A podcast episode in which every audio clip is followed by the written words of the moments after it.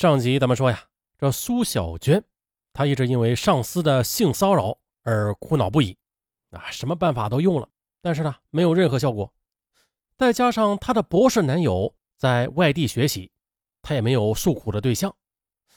她的上司杨景天见苏小娟好欺负啊，就越来越啊不要脸了。从二零零七年初开始，见苏小娟一直躲着自己，这杨景天就改变了方式。就是啊，不分昼夜的给他发一些呃下流的短信。良久的，苏小娟是真的忍受不了了，她脑海中啊就跳出了一个念头，向上级领导告发他。然而，一个个担忧又冲撞了他。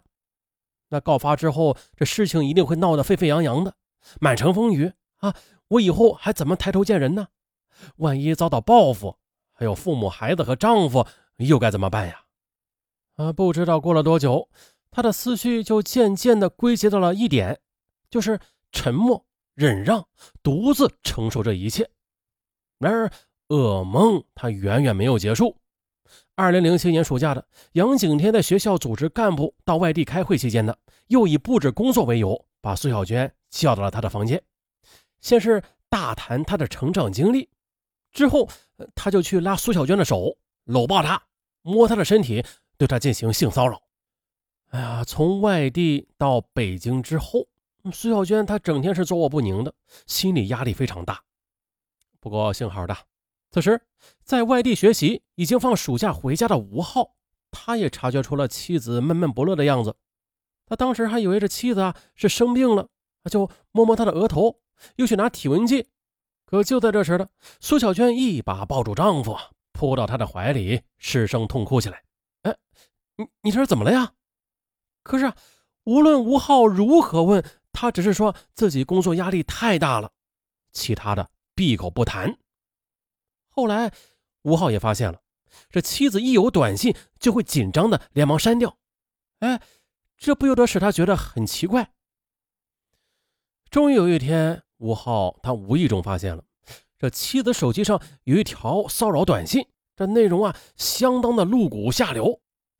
他和妻子结婚快二十年了，感情一直很好。他呢，从来都没有怀疑过妻子的。在他眼里，妻子温柔贤惠，事业上也非常成功，而他呢，却从来没有给过他很好的物质条件。可是他却从来不抱怨。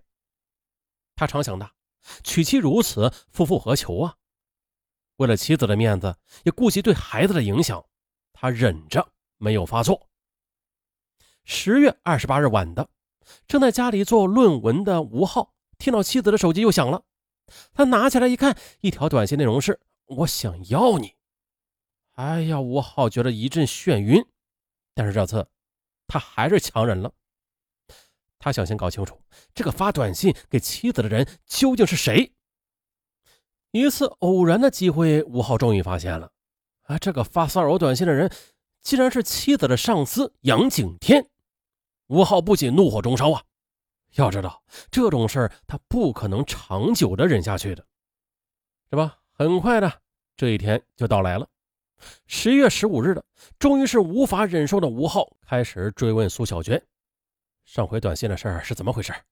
告诉我，不要瞒着我。”苏小娟失声痛哭，她把二零零七年到二零零八年杨景天发短信、打电话骚扰自己的事儿都说了出来。妈的！你为什么不早说呀？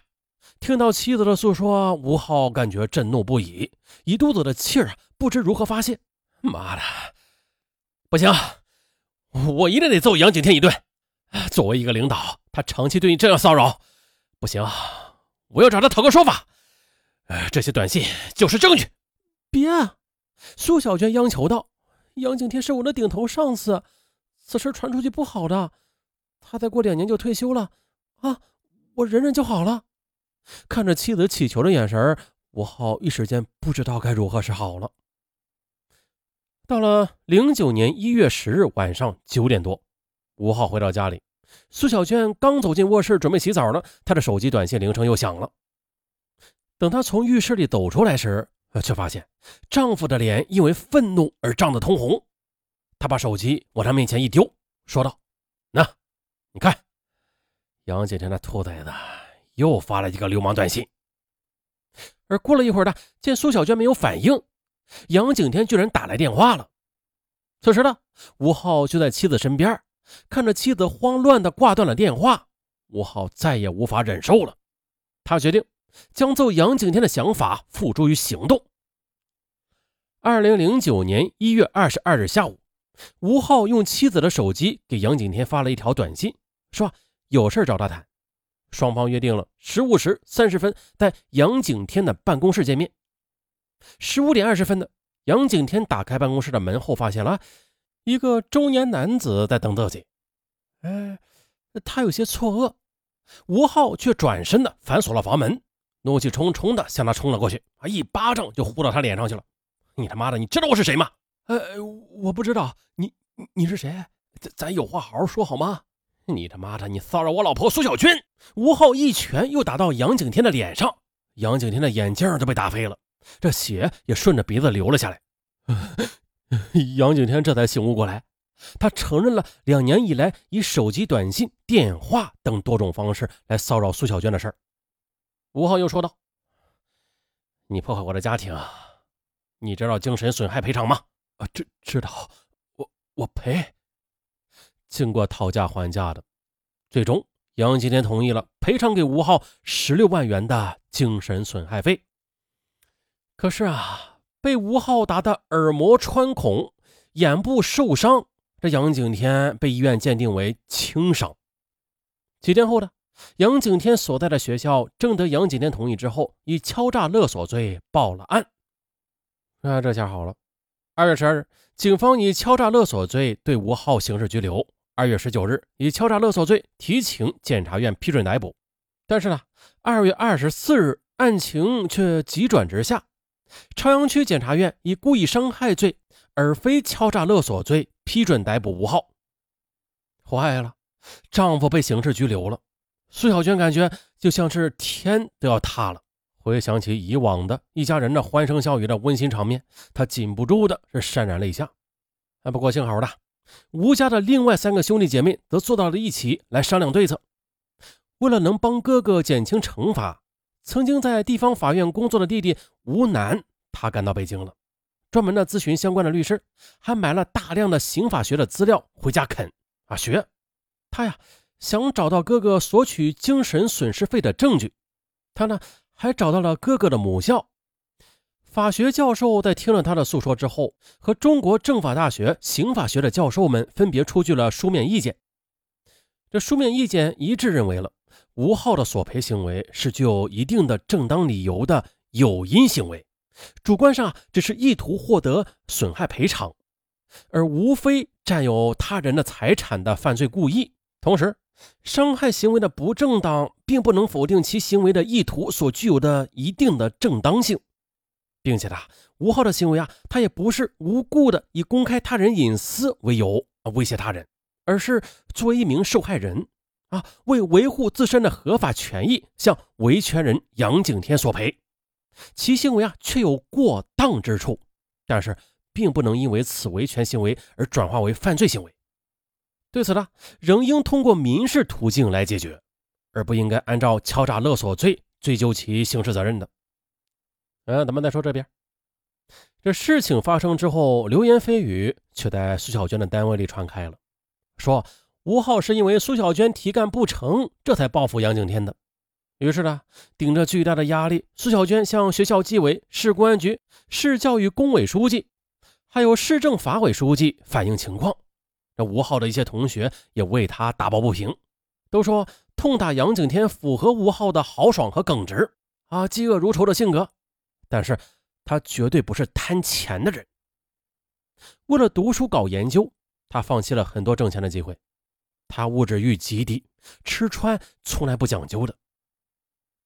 二零零九年六月十日的此案开庭审理，法庭上，吴浩又递交了一份书面申请，要求人事部博士后管理中心、教育部等相关人员单位出庭旁听。他认为呢？本案在全国近七万名的在读博士后中具有代表性和典型性。我不希望有更多的博士后在艰苦研究的同时，他们的妻子却在后方受到性骚扰。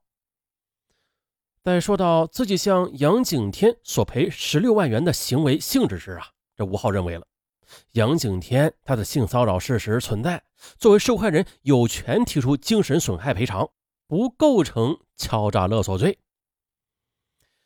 可是最终呢，二零一零年三月，法院以敲诈勒索罪判处吴浩有期徒刑四年零六个月，吴浩不得不接受入狱的最终结局。被判刑后，吴浩的很多同学和朋友都是心疼不已，他们为他感到惋惜啊！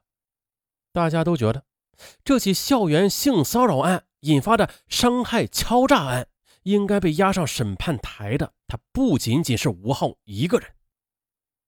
二零一一年四月十三日的记者采访时也获悉了，苏小娟带着孩子已经离开了伤心之地，希望重新开始平静的生活。而已经在监狱里边服刑的吴浩。他的一直在写申诉材料，期待着改写结果。那这结果他最终能不能改写啊？咱们不得而知了。那咱们再来说点实在的吧。苏小娟她到底该不该隐忍退让啊？指的是在被上司性骚扰的时候，她该不该隐忍退让啊？那本案的结果已经给大家很好的诠释了。在心怀不轨的人眼里，这隐忍退让就成了一种变相的纵容。对，毫不夸张，你隐忍了，人家以为你那是半推半就呢，那咋办呀？啊，记住了啊，很简单。当女人第一次遇到性骚扰的时候，对，第一次，别给她第二次机会啊！第一次，不要客气，一巴掌呼死她。